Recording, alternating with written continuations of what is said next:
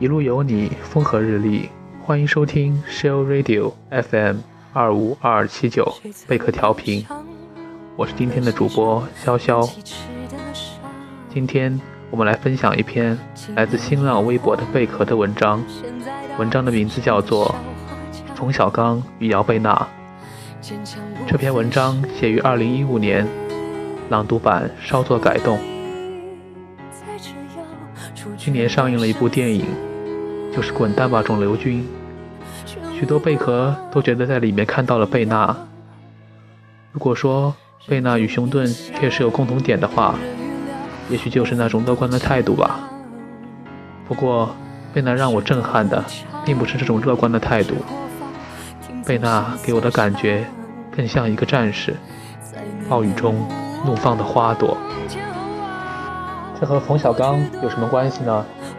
有，今天要讲的就是《老炮儿》这部电影。冯小刚导演的大部分电影我都看过，他客串过许多电影，但是几乎没有主演过什么电影。《老炮儿》这部电影里面，他是绝对的主演。大概介绍一下老炮六爷这个人。六爷是一个年轻时候打架技术一流，一个人打十几个都可以屹立不倒的战士。同时，他也明事理，凡事都讲究规矩。后来查出来有心脏病，也不愿意接受心脏搭桥。在心脏病发作的情况下，拿起他的那把军刀，发起了最后一次冲锋，实现了生命最后一次绽放。在最后的冲刺中倒下，离开了人世。他就像一个战士。在今年四月初的时候，姚贝娜北京追思会。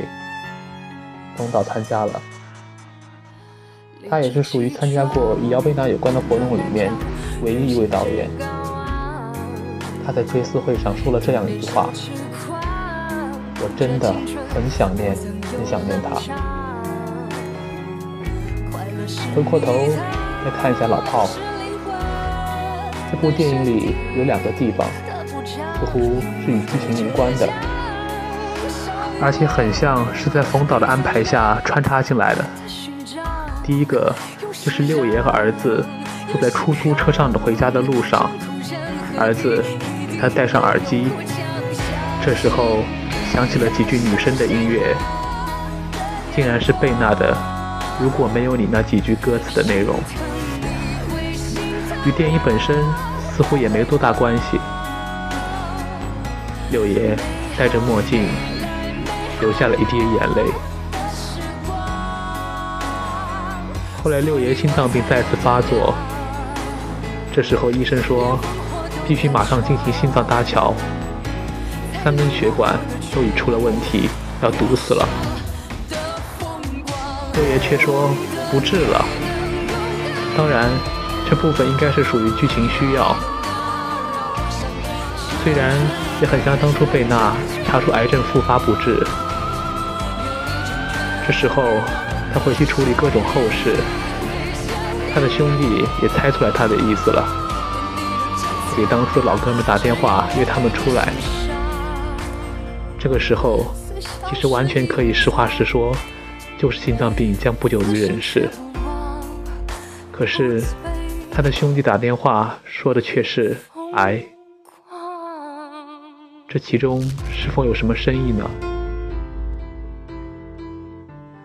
电影的最后，六爷拿着那把军刀，慢慢的走到湖面中心。心脏病发作了，他硬撑着站了起来，发起了最后一次冲锋，呐喊着，奔跑着，最后倒在了冲锋的路上。回忆起贝娜癌症复发后做的事情，何其相似。冯导是懂贝娜的人。今天的节目就到这里了，我是潇潇，我们下期再见。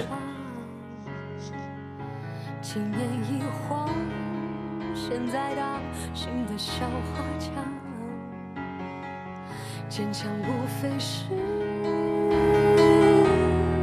不得已，才这样处决了生死。